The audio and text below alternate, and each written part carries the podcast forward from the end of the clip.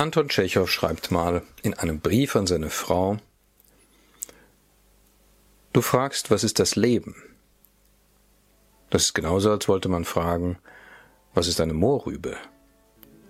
Eine Moorrübe ist eine Moorrübe. Und mehr weiß man darüber nicht. Über das Leben wollen wir mal ein bisschen nachdenken heute. Das wahre, gute, schöne.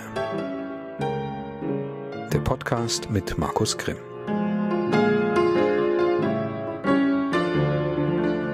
Liebe Freundinnen und Freunde des wahren Guten Schön, herzlich willkommen zu einer neuen Folge dieses Podcasts. Ähm, ja, und es soll ein bisschen gehen um die Frage, was ist eigentlich das Leben? Das ist natürlich eine sehr große Frage, aber man kann sich ja auch mal den ganz großen Fragen widmen, neben den vielen kleinen, mit denen man immer so im Alltag herumläuft.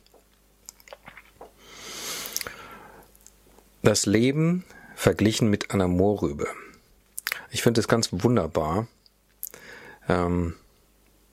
und es sagt mir, dass ähm, die entscheidende Frage bei dem Leben nicht die ist, was es sei, im Sinne von irgendeiner Art von äh, metaphysischer oder philosophischer oder auch theologischer oder sonst irgendwelcher Spekulation oder Theorie oder irgendeinem Versuch, dem Ganzen irgendwie ideologisch oder sonst wie einen Sinn zu verleihen, sondern ist ganz konkret, äußerst konkret. Eine Möhre, nicht wahr, die wächst im Boden und dann nehme ich sie raus, dann mache ich sie sauber und dann esse ich sie. Also es geht ums ganz Konkrete. Leben ist zum Essen gewissermaßen. Man lebt's, ja, man lebt es, dafür ist es da gewissermaßen und nicht äh, darüber, dass ich mir Gedanken mache, was hat's mit der Möhre jetzt eigentlich auf sich? Was ist die Möhre an sich und die Möhre für mich? Also typische philosophische Fragestellungen. Ja. ja, man muss es leben. Und Anton Tschechow selber ist im Grunde eigentlich fast das beste Beispiel dafür, ähm, was damit gemeint ist. Er hat sein Leben gelebt. Und er ist auch ein wahnsinnig gutes Beispiel dafür. Und jetzt wird's interessanterweise erstaunlich aktuell plötzlich, ähm, dass man sein Leben auch opfert. Anton Tschechow, ich habe es in einem anderen Podcast ja schon gesagt, in einer anderen Folge, er war Arzt, bekanntlich, und hat sich irgendwo Tuberkulose eingefangen, bei irgendeinem Kranken. Ähm, ja, und daran ist er gestorben. Mit, lass mich kurz nachrechnen, 44, genau. 1860 bis 1904. Ja. Hat aber praktiziert. Er war lange an Tuberkulose erkrankt, hat aber auch praktiziert, hat äh, viele Kranke behandelt, zum Teil auch kostenlos. Auch das habe ich schon gesagt, wenn sie sich nicht leisten konnten. Ähm, das ist wirklich ein ganz außergewöhnliches Beispiel, finde ich, für einen Menschen, der das Leben und das sieht man ja auch in allen seinen Stücken und Erzählungen, äußerst genau betrachtet und äußerst wertschätzt und trotzdem nicht zwanghaft dran festhält. Natürlich hat er versucht, wieder gesund zu werden, aber aus dem ganzen, äh, seinem ganzen Verhalten, aus seinem ganzen Wesen spricht auch das, ähm, die Lage ist äh, zwar hoffnungslos, aber eigentlich nicht ernst. So dieses, ich weiß, irgendwie so. Beziehungsweise oder umgekehrt, vielleicht zu zu pointiert gesagt. Ähm, ähm, das Leben hast du bekommen, also leb es. Leb es auch. Das ist im Grunde eine Botschaft, die ich aus äußerst vielen seiner Kurzgeschichten und Novellen mitnehme, bei denen es, in denen es sehr oft um vertanes Leben geht, vertane Lebenszeit, vertane Gelegenheiten. Und als Leser habe ich sehr oft das Gefühl dann immer so gehabt, ähm, ach, wie schade, dass dieser Mensch, dieser Mann, diese Frau die Gelegenheit nicht ergriffen hat, das Leben einfach so an sich hat vorbeiziehen lassen. Und dann gibt's aber auch wieder Geschichten, wo Menschen das tun und das Leben packen, ergreifen, ohne genau zu wissen, wo es enden soll, wie, wo, wo, wo die Reise hingehen soll. Einfach weil das Leben jetzt das erwartet und von einem verlangt oder sich einem so anbietet und öffnet und schenkt. Wunderbares Beispiel zum Beispiel, lest mal, wenn ihr es noch nicht kennt, die Dame mit dem Hündchen. Ähm, und ein Beispiel für der anderen Art ist diese Geschichte, die ich nicht, den Titel ich nicht zusammenkriege, von diesem Ivan, ach, ich weiß es nicht. Ja, Ivan heißen sie alle, gell, denkt man sich, ja. Das stimmt natürlich nicht ganz, aber äh, ist im Grunde nicht so wichtig. Das ist ja auch gar nicht das Thema heute. Ja. Das Leben muss man leben. Genau. Trotzdem kann man die Frage stellen, worin besteht eigentlich das Leben? Nicht in einem metaphysischen Sinne, sondern in einem ganz konkreten. Was ist das eigentlich nun das Leben, mit dem wir es hier zu tun haben? Bleiben wir beim ganz Konkreten. Ja? Bleiben wir bei diesem hier, ich sitze hier auf diesem Stuhl, ich nehme das auf, während ich lebe, ganz offenkundig. Leben ist für uns zentral verbunden mit dem Hiersein auf dieser Welt. Das ist das Leben, das wir haben. Und das ist auch das Leben offenkundig, von dem Tschechow spricht.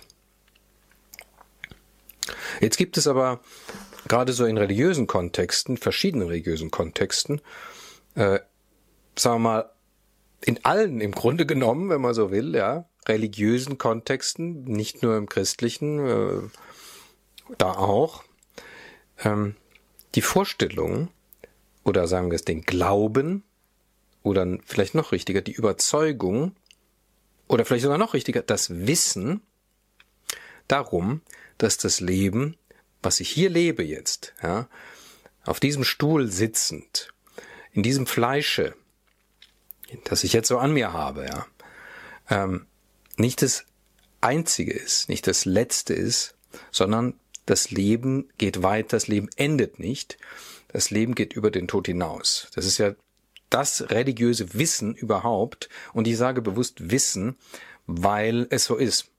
Äh, das ist nichts Ausgedachtes, auch wenn Religionskritiker der späteren Jahrhunderte, also der letzten zwei Jahrhunderte, sagen wir mal so, ähm, alle möglichen Finessen erfunden haben, um zu belegen, dass das äh, eine Illusion sei, ein ausgedachter Krampf und so weiter, aus verschiedenen Gründen. Das soll alles nicht bestritten werden. Vieles von dem, was so Religionskritiker von Marx über Freud bis der Teufel wem gesagt haben und was heute ja allgemeingut ist im Grunde genommen, was heute eigentlich von äh, jeder irgendwie so überzeugt ist. Es steckt ja in uns allen drin. Wir haben das ja alle eingesogen mit der Muttermilch gewissermaßen. Ähm, äh, vieles davon ist richtig, ja. Dass Religion, das religiöse Leben, die Religionen als institutionelle Größen überformt sind von allerlei Interessen, von allerlei ähm, Absichten, Motiven und so weiter geschenkt. Das ist völlig klar. Das ist ganz richtig. Ja. Also und den Finger in diese Wunde gelegt zu haben, ist ein Erkenntnisfortschritt. Ähm, trotzdem ist das Wissen der Menschheit weit älter als Religionskritik. Ähm, ich weiß gar nicht, in Jahren kann man das nicht ausdrücken. Also wir reden hier von mindestens 20.000 Jahren was wir als Menschen, die wir auf dieser Erde hier in dieser Form unterwegs sind, äh, wohl haben. Und im Grunde noch weit älter. Ähm, und äh, deswegen was, bin ich überzeugt, hätte ich beinahe gesagt. Äh, ich bin nicht überzeugt. Äh, das ist kann nicht einfach eine Überzeugung, sondern es ist so. Das ist, handelt sich um ein Wissen. Es ist auch ein Erfahrungswissen, dass das Leben nicht endet. Und ich beziehe mich jetzt hier auch quer gerne mal auf andere Podcast-Folgen, äh, wo ich ja neulich über Rilke gesprochen habe und seine Beziehung zu den Toten, beziehungsweise die Beziehung der sogenannten Toten oder Verstorbenen zu Rilke. Ähm, äh, die existieren in einer übersinnlichen Welt weiter. Sie existieren nicht nur weiter, sie leben weiter. Worauf ich also hinaus will, ist, dass das Leben, was wir hier auf dieser Erde leben, mit dem Sterben nicht endet, sondern in eine andere Daseinsform übergeht. In eine körperlose Daseinsform, ähm, in der wir weiterleben. Und zwar so lange weiterleben, bis ein Zyklus, ein, ein äh, wie soll man das beschreiben, dieses Leben in der übersinnliche Welt, dieses nachtodliche Leben, bis das zu einem zu einer Rundung gekommen ist und wir bereit sind zu einer neuen ähm, Wiederverkörperung auf der Erde. Das ist der uralte Rhythmus, der sich vollzieht, seit es überhaupt irgendwas gibt. Ein Rhythmus, der ja auch in der Natur und überall vorhanden ist. Ja. Ähm, die Dinge fallen ja nicht einfach ins Nichts, sondern sie gehen zurück, sie ziehen sich im Grunde zurück in einen unsinnlichen Zustand, sie ziehen sich zurück aus dem Stoff, aus dem Fleisch, was auch immer es ist, schlafen wie ein Winterschlaf, sind in dieser Zeit bei sich selber, in einer geistigen Welt, einer unsichtbaren Welt, um dann wieder im nächsten Frühjahr gewissermaßen wieder in den Stoff hinaus zu treiben und wieder in ins Grünen zu kommen und in die Blüte und in die Reife zu gehen, dann abzufallen und so weiter. Das ist der Rhythmus. Und äh, der Mensch ist genau demselben Rhythmus unterworfen. Ähm, ein wichtiges Detail, was man dabei tatsächlich nicht übersehen sollte, ist, das ist ziemlich wichtig, ähm, das ist ja, wir sind als Menschen jetzt schon, während wir hier so in diesem Fleische unterwegs sind, jetzt schon immer auch übersinnlich. Ja? Also der eigentliche Mensch, ja, jetzt eigentliche Mensch, sind nicht hier im, stecken nicht komplett im Fleisch, sondern es gibt Anteile von uns, riesige Anteile, äh, gewissermaßen, das ist so ein Verhältnis wie die Spitze des Eisbergs zum Eisberg oder auch noch größer, der, der größere Teil ist ja auch da nicht sichtbar, ja, ähm, der uns eigentlich ausmacht. Ja. Und ein Teil von uns ragt dann hinein in das Stoffliche, mit dem wir uns aber halt seit, ja, äh, wie soll ich sagen, seit ein paar Jahrhunderten, die Geschichte ist noch gar nicht so alt, wirklich mehr und mehr komplett identifizieren, als seien wir das schon, als seien wir hier so ein Hirn, äh, das mit Haut irgendwie in so einen Körper gesteckt, gesteckt ist und mit Haut um, um, umgeben ist, so in so einen Hautsack eingeschlossen, das seien wir dann. Wir seien so umherlaufende Hautsäcke. Und ähm, wir sind ja auch äh, äußerst eifrig bestrebt und werden dessen nicht müde. Ähm, alles, was dann so vor sich geht, äh, geistig vor sich geht, also was wir denken, was wir uns vorstellen, auch alles, was wir wollen oder alles, was wir fühlen, empfinden, ahnen, alles im Grunde genommen, alle diese nicht sinnlich fassbaren Vorgänge, die eben der wesentliche Teil von uns Menschen sind, alle diese Vorgänge aus dem Hautsack heraus zu erklären. Das ist die moderne Naturwissenschaft, die auch das gilt, äh, genauso gemeingut geworden ist wie ähm, ja, äh, wie die Religionskritik gemeingut geworden ist. Ja, das steckt in uns drin, diese tiefsitzende Überzeugung. Ja. Ähm, also das Hirn erklärt mir alles im Grunde genommen. Die Hormone erklären dann das, was das Hirn nicht erklärt und so weiter. Ihr versteht, was ich meine. Das ist so ein, äh, so ein, so ein, so ein materieller Atomismus letztendlich. Man zerlegt alles und am Ende bleibt so eine Mechanik übrig. Äh, dass die Mechanik nicht alles erklärt, äh, äh dass es immer eine Lücke gibt, eine Erklärungslücke gibt, Spätestens, wenn ich an die Frage des Primo Movens Immobile komme, also des ersten bewegenden Momentes, also des Auslösenden, spätestens dann, hm, dass es da einen Sprung gibt, ja, ähm, den ich innerhalb der Mechanik nicht erklären kann, was völlig logisch ist. Formal logisch betrachtet ist es schon ganz klar, ja, dass ein Mechanismus sich nicht aus sich selber in Betrieb setzen kann. Ja. Spätestens an der Stelle ist die Erklärlücke, die wir aber alle geflissentlich übersehen. Und nicht nur an der Stelle. Es gibt sehr viele andere Stellen, aber an der ist es am offenkundigsten, ähm, dass das gar nicht funktioniert. Es muss außerhalb des Mechanismus etwas geben und so weiter. Ja. Wir haben uns aber irgendwie darauf eingeschossen, auf diesen Mechanismus, auf das äh, mechanisch-materielle hinzuschauen äh, und daraus alles zu erklären, erklären zu wollen. Und das andere, das da, dafür sind wir blind. Wir verschließen unsere Augen davor. Wir wollen das nicht haben. Als hätten wir Angst davor, dass es das andere gibt, das nicht sinnlich fassbare, das ja, das Unsichtbare, Übersinnlich, das Geistige, die geistige Welt.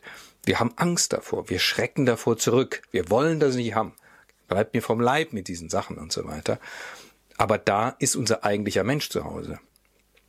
Und dass das natürlich irgendeine Art von Problem mit sich bringt, das scheint ja irgendwie äh, auch naheliegend, ja.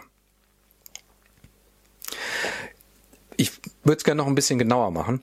Ähm, eines ist es, anzunehmen, dass das ist im Grunde ja auch so katholische, ich komme ja aus der katholischen Tradition, ähm, bin aber freier Theologe mittlerweile, ich bin ja ausgetreten aus der Kirche, um das vielleicht ein klar mal dazu zu sagen, nicht, dass irgendwie einer von euch mich jetzt so in die katholische Ecke steckt, ach so, ja klar und so weiter, Katholiken halt und so. Naja, das habe ich dann irgendwie, äh, also verlassen den Laden.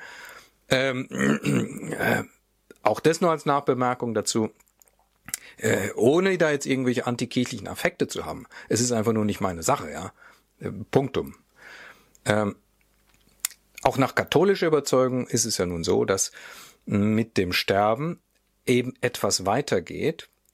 Äh, es gibt ein Leben nach dem Tode. Ähm, man geht dann nach klassischer Vorstellung durch so einen Läuterungszustand, genannt Purgatorium oder auf Deutsch Fegefeuer, was immer so ein bisschen bedrohlich klingt. Purgatorium klingt netter. Äh, läuft aber natürlich auch selber raus. Also es geht um Läuterung. Läuterung klingt auch ganz nett, aber Läuterung eines Metalls ist ja auch ein sehr brenzlichter Vorgang. Also das ist klar, ja. Also da trennt sich die Schlacke vom eigentlichen Metall. Das ist das, worum es da geht in diesem Läuterungsvorgang. Und die Schlacke wird weggeworfen. Interessant, ja. Und äh, dann kommt man in, ja, wenn es gut läuft, in, ja, jetzt jetzt muss man diese Begriffe verwenden, die auch total trivialisiert sind, von der Kirche selber übrigens leider auch trivialisiert sind, in den Himmel oder wahlweise die Hölle. Jetzt kann man das theologisch natürlich diskutieren, gibt es sowas wie eine Hölle überhaupt und so weiter, aber auf die Sachen wollen wir uns jetzt gar nicht einlassen. Und dann, also es geht jedenfalls weiter. Oder ein Teil geht weiter. Welcher Teil weitergeht, ist tatsächlich nicht so richtig klar. Ist es die Seele? Gibt es eine unsterbliche Seele? Was ist eigentlich die Seele? sehr schwierig. Ja. Ähm, auch das sind so jetzt Finessen, das lassen wir mal so dahingestellt sein. Es geht jedenfalls weiter. Das ist völlig klar. Ja. Äh, und ich würde sogar behaupten, wenn es nicht weiter ging, dann könnte man den ganzen Glauben, also den Glaubensladen dicht machen. Was soll das Ganze dann, ja? Das ist genau der, der Punkt dabei, dass es weitergeht. Ähm, was natürlich die Vorstellung kann natürlich in spezifischer Weise meine Einstellung zu dem Leben hier und jetzt Moorrübe, ihr erinnert euch ja, natürlich beeinflussen, so dass ich am Ende die Moorrübe, die ist mir dann egal, die schmeiße ich weg, sondern ich fixiere mich im Grunde genommen auf das, was danach kommt. Hat die Kirche auch lange Zeit so getrieben oder den Menschen vermittelt, oder die Menschen wollten es vielleicht auch so. Man muss nicht alles der Kirche in die Schuhe schieben, ja. Das ist ja immer so ein Geben und Nehmen auch. Das ist ja ein, ein Wechselspiel, ja.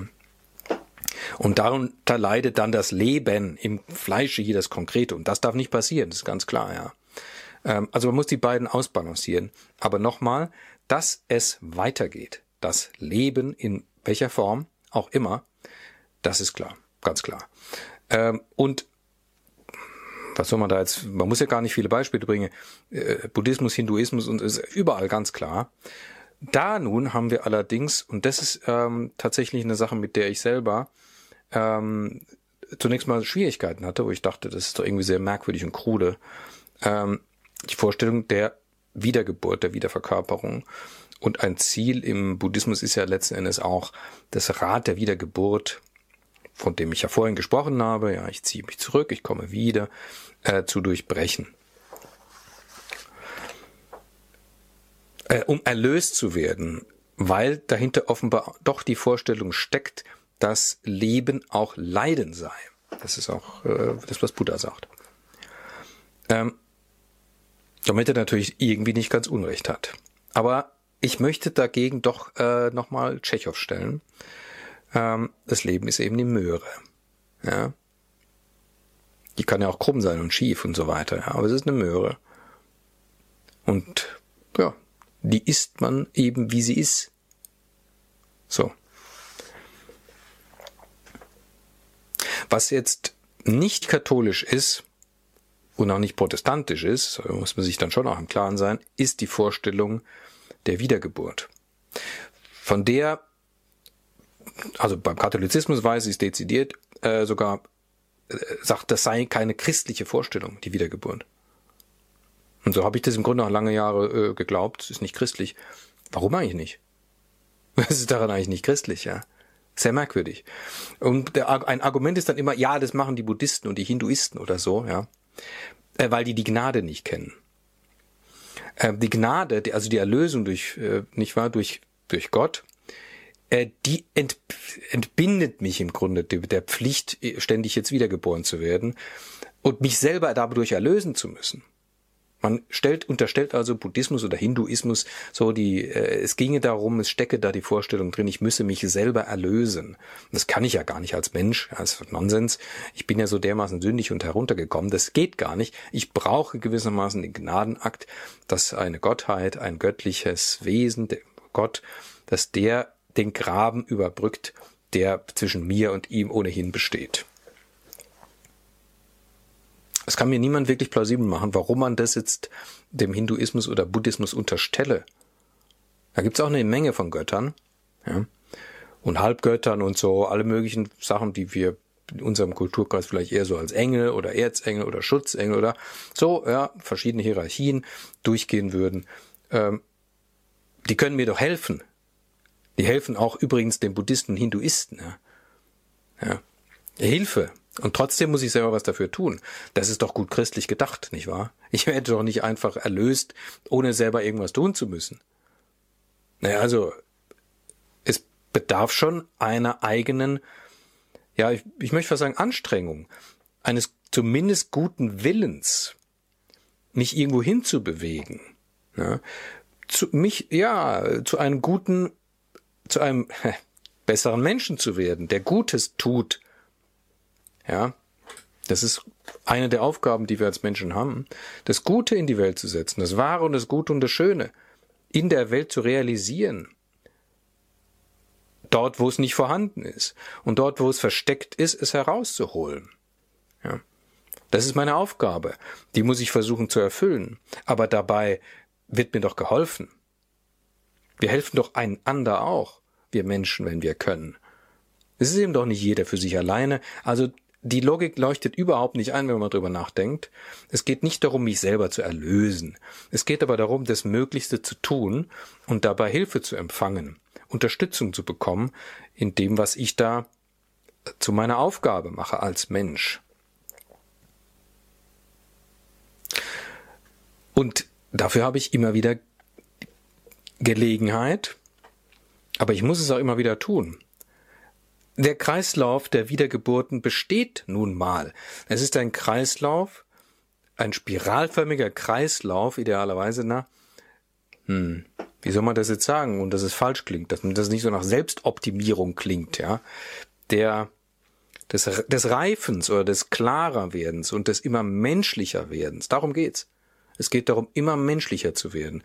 Und wir haben als Menschen Potenziale in uns, die wir manchmal ahnen, und zwar genau dann ahnen, wenn wir nicht das äh, Augenmerk so auf unsere Materie, auf unser Fleischliches richten, sondern auf das, was wir geistig vermögen, wozu wir in der Lage sind.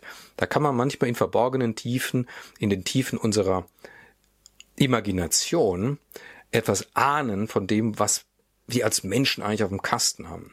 Und zwar dann auf dem Kasten haben, wenn wir uns nicht so an die Materie hängen. Unsere eigentlich Domäne ist nicht ja, wie soll ich sagen, nicht das Materielle, das hätte ich, das stimmt nicht ganz, das kann man so nicht sagen. Das ist nicht unser, das ist im Grunde das Betätigungsfeld, in dem wir arbeiten. Vielleicht darf ich es anders illustrieren. Mit einem Beispiel, was mir aus naheliegenden Gründen naheliegt. Interessante Formulierung. Ähm, Schauspielerei. Es ist eine Analogie. Ich betone das ganz stark. Ja? Also es geht hier um Vergleich zu schaffen, um was zu illustrieren. Ich behaupte nicht, das ist eins zu eins identisch oder so. Das Verhältnis von Ich, das Ich, sagen wir es ganz kurz, das Ich, meine Persönlichkeit, meine Individualität, mein Ich, was durch diese äh, ständige Wiederholung reift, das ist das, was eigentlich reift, das ist mein eigentlicher Mensch gewissermaßen, ja. Ähm, dieses Ich ist das, was sich immer wieder verkörpert, ja. Ist nicht die Seele. Die Seele ist dann ein Teil des Ich oder so, ähm, sondern das Ich, das ist im Grunde was sehr Essentielles. Macht, das ist, was meine Persönlichkeit ausmacht. Ähm, das ist vergleichbar, jetzt kommt die Analogie, mit dem Schauspieler, der verschiedene Rollen spielt. Jetzt, um es ganz klar zu machen, das Rollenspiel, so wie ich es verstehe, des Schauspielers, ist ein existenzielles Spiel. Es geht beim Schauspielen, so wie ich es verstehe, nicht darum, so zu tun, als wäre man jetzt der und jener. So, so ich, ich tue jetzt mal so, als wäre ich's. Nein, sondern es geht darum, für die Zeit der Dauer eines Stückes, einer Rolle, die Rollenfigur zu sein, sich in sie hinein zu verwandeln mit Haut und Haar, mit Haut und Haar ist buchstäblich zu verstehen. Ich biete ja diesem, dieser Rollenfigur den Körper dar, die Stimme und auch Gefühle und Gedanken, alles, mein ganzes Potenzial, was ich so habe als Mensch gewissermaßen, das biete ich der Rollenfigur dar. Der Schauspieler verwandelt sich ganz in die Rollenfigur hinein für die Dauer eines Stückes und nach dem Stück verwandelt er sie wieder heraus, zieht er sich wieder heraus und ist wieder bei sich. Und wenn der Schauspieler das so betreibt, wie ich das verstehe und wie ich es versucht habe immer zu betreiben, das gelingt mal mehr, mal weniger, ist klar, dann nimmt man auch als Schauspieler aus der Rollenerfahrung etwas mit. Ich bringe Erfahrung, meine Schauspielererfahrung, die ich jetzt mal kurz als menschliche Alltagserfahrung oder so, ja, nennen will, die bringe ich mit hinein in die Rolle natürlich. Gestalte damit die Rolle oder lasse die Rolle damit arbeiten, besser gesagt. Dann gehe ich wieder raus mit Erfahrungen, die ich gesammelt habe, die mich verändern und die mich idealerweise reifer machen. Und dann gehe ich in die nächste Verwandlung hinein. Und das ist eine wunderbare Analogie zu dem Vorgang der Wiederverkörperung durch unendlich viele Erdenleben hindurch. Auch wenn die Vorstellung dem einen oder der anderen von euch nicht wirklich gefällt, weil man immer denkt, ach Gott, ich habe an dem einen Mal schon genug. Ja, es ist so. Es ist so, es wird kein Weg dran vorbei. Äh, wir sehen uns alle wieder, ja, sagen wir mal so, ja. Wir haben uns wahrscheinlich schon x-mal gesehen. Gut, das ist nur nebenbei, ja. Ihr versteht das Prinzip, was ich versuche zu erläutern. Diese Persönlichkeit, Individualität, die mich ausmacht, ja, geht immer in die Verkörperung rein, verwandelt sich hinein. Prinzip der Inkarnation. Ja. Christus inkarniert sich, wird ganz Mensch. Das ist genau dasselbe Prinzip. Das gilt für jeden und jede von uns, nicht nur für Christus jetzt. Ja. Hinein verwandeln in alles, um darin etwas zu tun, um darin zu wirken, um auf der Erde zu leben und zu arbeiten, um zu, auch zu genießen, das Schöne zu sehen, das Schöne hervorzulocken, das Schöne auch zu feiern, zu weinen über das Schlimme, Gutes zu tun und so weiter.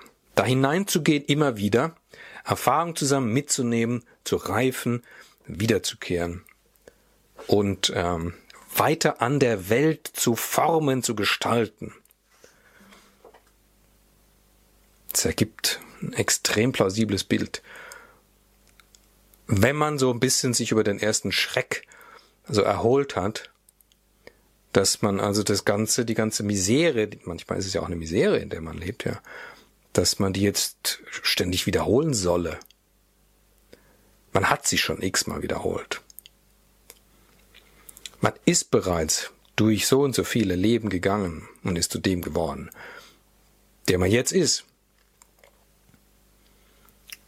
Bedeutet auch, ich muss jetzt in dieser Lebenszeit nicht alles erledigen. Ähm, ich muss versuchen, so gut zu machen, wie es geht. Ähm, aber ich habe auch später nochmal die Gelegenheit. Und, auch das ist vollkommen klar, wir erinnern uns vielleicht an Rilke und so weiter, äh, ich habe die Gelegenheit dazu, Gutes zu tun, wahr zu werden, Schönes zu gestalten. Nicht nur, während ich hier im Fleische verkörpert bin. Ja, da habe ich die Möglichkeit, das im Fleische zu tun, im Stoff alles zu tun, konkret. Ja, und im Grunde im Konkreten wird die Welt erlöst, ist ganz klar. Ja, aber nicht nur, sondern in der Zeit nach meinem Ableben, sagen wir es mal so, oder Versterben oder so, äh, lebe ich ja weiter nur ohne mein Fleisch. Ja. Ich steige in irgendwelche Sphären auf, in denen sich etwas klären kann, immer mehr, in denen ich meine Geschichte ablege, die ich in dieser Verkörperung hatte, wie der Schauspieler, der aus einer Rollenverwandlung herausgeht, die Geschichte langsam ablege, loswerde, abstreife, eine Essenz daraus mitnehme, ja. also etwas Bleibendes mitnehme, was mich bleibend verändert. Ähm, und ich lebe da und, und bin genauso am Wirken. Jeder kennt das doch. Das Wirken von Verstorbenen um uns herum. Das nehmen wir dann meistens nicht ernst, wenn wir es mal irgendwie wahrnehmen oder so, wenn wir das Gefühl haben, der Verstorbene war da eigentlich da jetzt, als ich an ihn gedacht habe oder als wir drüber geredet haben oder so. Oder ich hatte das ganz komische Gefühl, während ich da sitze, es guckt mir jemand über die Schulter. Und so, naja, Quatsch. Nee, nee, ist eben kein Quatsch. Möglicherweise ist kein Quatsch. Sicher, man muss hingucken. Es kann natürlich auch mal hier unter Einbildung sein, aber grundsätzlich muss man einfach hinschauen. Man muss nicht unbedingt immer diesen zwanghaften, diese merkwürdige Art von Egoismus anwenden. Es ist es nämlich Egoismus, ne, dass wir glauben, alles äh, würde nur aus uns entstehen. Und wenn wir irgendwas wahrnehmen, Gefühle, Stimmung, Ahnungen, dann sind es im Grunde nur Produktionen von uns. Na, wieso? Was ist denn das für eine merkwürdige Art von Egoismus? Ja? Wie kommen wir denn dazu? Als ob wir der, wir der Mittelpunkt der ganzen Welt wären oder was? Ja? Also ich glaube, auch darüber sollte man sich klar werden, dass das eine ganz spezifische Art von Egoismus ist, anzunehmen, wir Menschen würden alle unsere Eindrücke selber produzieren. Nein, nein, wir können schon so ein paar Wesenheiten oder ein paar Milliarden von Wesenheiten außerhalb von uns ruhig mal existieren lassen. Ja? Die gibt's da nämlich. Ja? Man muss mal anfangen hinzuschauen vielleicht. Genauso die Verstorbenen. Die sind auch da, überall um uns herum. Die umgeben uns wie die Luft, äh, die wir physisch zum Atmen haben. Und wir wissen überhaupt nicht, vor wie viel die uns schon bewahrt haben. Wir wissen auch nicht, in was für Bredouillen die uns schon gebracht haben, weil sie glaubten, äh, das müsse jetzt für uns sein oder aus welchen Gründen auch immer, ja. Aber das finde ich übrigens auch einen interessanten Gedanken, ja, sich mal am Ende von einem Tag oder einer Woche oder so mal sich vor Augen zu führen, was mir alles nicht passiert ist obwohl ich unaufmerksam über die Straße gelatscht bin, ja. Obwohl ich da mit dem Messer um, rumhantiert habe und mich nachher gefragt mein Gott, was hätte alles passieren können? Und so, versteht ihr, ihr kennt die Geschichte, ihr weißt, wisst genau, was ich meine, ja. Sowas, ja. Wie viel ist mir nicht passiert? Von was für guten Mächten bin ich da doch bewahrt worden? Und diese ganzen guten Mächte, die sitzen in der geistigen Welt. Und mit denen bin ich in Kontakt und lebe zusammen und wirke zusammen nach diesem physischen Leben in der Spanne zwischen diesem Leben und der neuen Geburt. Und es ist vermutlich stark ein wundersames Zusammenleben, weil wir durch unsere Körper nicht mehr getrennt sind. Versteht ihr? Der Körper ist ja auch ein trennendes Moment.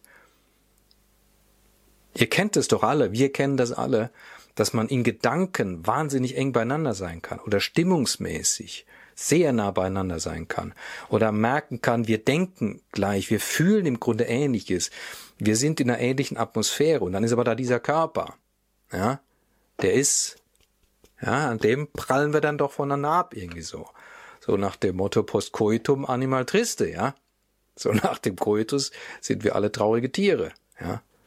So, geistig sind wir möglicherweise unglaublich verbunden, aber der Körper, der ermöglicht dann eine Art von Nähe, simuliert oft auch eine Art von Nähe, die aber, ob simuliert oder wirklich, nur bestimmte Zeit vorhält. Und dann ist da wieder die Trennung. Und die kann wirklich als sehr groß empfunden werden, diese Trennung. Aber jetzt stelle man sich mal vor, die, dieses Trennende ist nicht mehr da. Was das für eine Art von Verbindung sein kann. Natürlich, auch das ist klar. Das Schöne, was wir spezifisch im Körper erfahren können. Genuss, Anmut, sinnliche Genüsse, also Musik hören, zum Beispiel, bewegen sich im Körper. Alles das ist natürlich dann auch weg.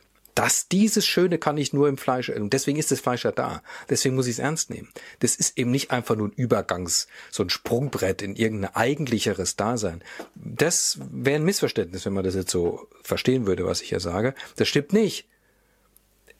Wie für den Schauspieler, die Rolle, das ist das, da entscheidet sich's gewissermaßen. Da lernt man auch, ja. Da tut man, da wirkt man. Und das, was im Körper erfahrbar ist, ist einzigartig, nur im Körper erfahrbar. Geistige Wesen, Engel und so weiter, das haben die nicht, können die nicht erfahren. Das können wir erfahren. Ja. So. Und das ist das Leben. Das Leben ist also unendlich. Und das, was wir zu Leben nennen, dieses eine konkrete, ist nur ein winziger Ausschnitt aus unserem Leben.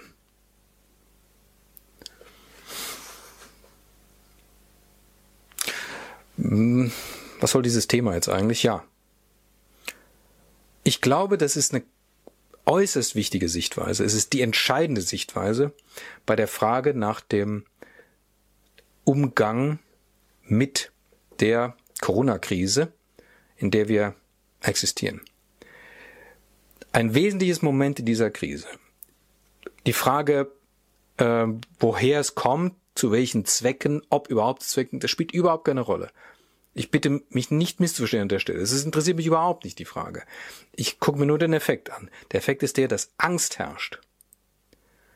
Angst regiert. Und mit der Angst oder auf dem Hintergrund der Angst machen wir alles Mögliche mit. Sind wir Menschen plötzlich bereit, grundlegende Errungenschaften unserer Demokratie, also Grundrechte, auszuhebeln, auszusetzen. Angst um, warum? Angst ist, glaube ich, immer letzten Endes Angst ums Leben. Um die Gesundheit ist klar. Auch um die Gesundheit der anderen und so weiter. Aber dahinter steht die Angst ums Leben. Wenn ich aber nun weiß, dass dieses Leben hier nur ein kleiner Teil ist, nicht das Eigentliche, sondern eigentlich ist das Große. Das, ne, wir verstehen uns an der Stelle. Ich sage nicht, das Eigentliche ist das im Jenseits oder so. Nein, nein. Das Ganze, das ist das Eigentliche. Ja? So wie das Leben des Schauspielers ist das Eigentliche, nicht, da gibt's nicht den Schauspieler, die Rollen, das eine davon ist das Eigentliche. Nein, das Ganze, das ist das Eigentliche. Wenn man weiß, dass das eigentliche Leben das große Leben ist, in dem ich die ganze Zeit ja, lebendig bleibe und mich weiterentwickeln kann und immer wieder neue Erfahrungen gehe, wenn ich weiß, dass das das eigentlich ist, dann ist das einzelne Leben nicht mehr gar so wichtig. Man denke an Tschechow und viele andere. Und auch der Gedanke, es war immer schon den Menschen, die wir heute so als Helden und Heldinnen verehren, ganz klar, wichtiger als diese konkrete menschliche Existenz, die sie jetzt gerade leben, sind irgendwelche Ideale. Zum Beispiel Freiheit. Für die Freiheit sind Menschen gestorben. Um der Freiheit willen. Für Ideale sterben Menschen. Und im Übrigen auch Jesus, wenn wir den Bogen nochmal zum Christlichen schlagen wollen, ist gestorben um der Freiheit willen, der Wahrheit und der Freiheit willen, was im Grunde ja nah beieinander liegt. Gesundheit, Wohlergehen, körperliches Wohlergehen, Leben und so weiter. Also das Leben hier dieses. Das ist nicht wichtiger als bestimmte Ideale. Und das war Menschen immer klar. Das haben wir irgendwie vergessen scheinbar. Oder Liebe. Für Liebe zu sterben, für Freiheit zu sterben. Das klingt irgendwie so merkwürdig, so Hollywoodesk, nicht wahr? Ja. Aber in Hollywood-Filmen kann man es bis auf den heutigen Tag sehen. Ja, das steckt eigentlich in uns Menschen tief drinne. Wir haben das im Grunde so verläppischt. Wir verläppischen ja alles im Grunde, ja. Alles, was eigentlich ernst ist, was heißt ernst ist, alles, was essentiell ist, was uns als Menschen angeht und ausmacht, ja, tiefe Empfindungen, Ideale zum Beispiel und so weiter, das verläppischen wir. Wir sind in so einer Verläppischungskultur. Ja. Amerika ist Vorreiter im Verläppischen, wird alles verläppischt, ja. Äh, aber wir machen ja ganz munter mit. Ja, wir sind da auch nicht besser, ja. Alles geht in so eine, ja, ich finde das Wort so schön, deswegen sage ich es nochmal, so eine Verläppischung hinein. Ja. Wir müssen an der Stelle aufhören. Ich habe gestern äh, ein ganz interessantes äh, Buch in der Hand gehabt, habt ihr vielleicht auch schon mal von gehört, die kürzeste Geschichte Deutschlands oder so, oder die kürzeste Geschichte der Deutschen heißt, von einem englischen Historiker von 2017, 18, 19, irgendwie so, wiederholte Auflage. Und ähm, da kommt am Schluss im Grunde so ein Wort, wo er dann sagt, äh, und zwar geht es ja um die Deutschen, interessanterweise. Das hängt thematisch, ihr merkt, das sind alles irgendwie thematische Bögen auch zu anderen Folgen dieses Podcasts. Ähm, müssen endlich aufhören, und endlich uns besinnen auf das, was unsere eigentliche Qualität ist, was wir eigentlich können und tun und sollen und so weiter. Und wir haben die Möglichkeit, uns geistig zu entwickeln, wir Deutschen.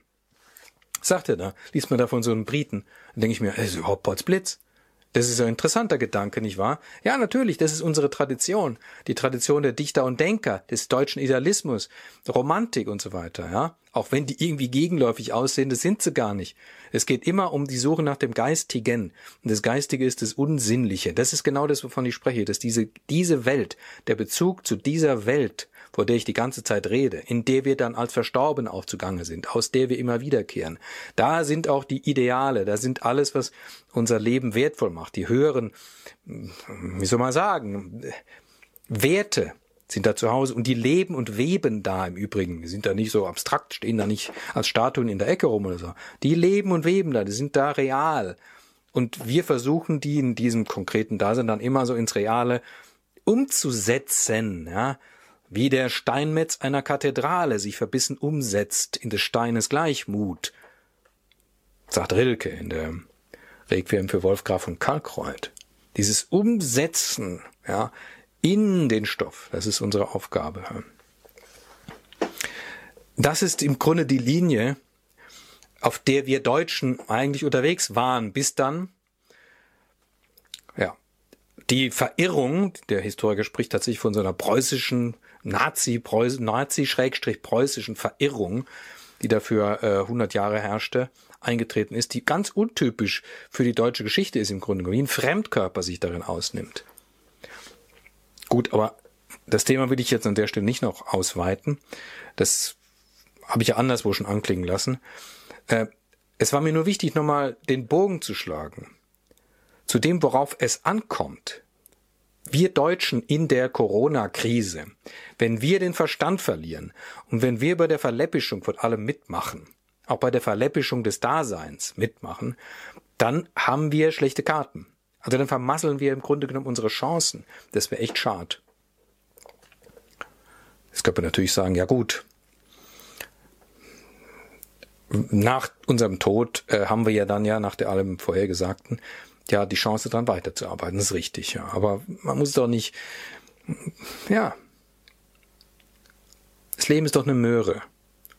Das lässt man doch nicht einfach liegen. Man beißt da rein, jetzt wo man es hat. Also dann beißen wir jetzt mal rein. Im Wissen um das eigentliche Leben und darum, dass unsere Gesundheit natürlich wichtig ist. Das soll doch nicht bestritten werden. Ich will doch auch, wenn ich hier äh, morgens aufwache und mir schwindlig ist, wie neulich passiert ist, ja, dann denke ich, oh Gott, ist das das Ende? Ich will nicht sterben und so weiter. Ja, klar, logisch. Aber am Ende ist es nicht entscheidend. Am Ende, wie soll ich sagen, die Furcht vor dem Tod ist nur die Angst des Hirten, wenn er vor den König tritt, der ihm zur Ehre die Hand auflegen wird.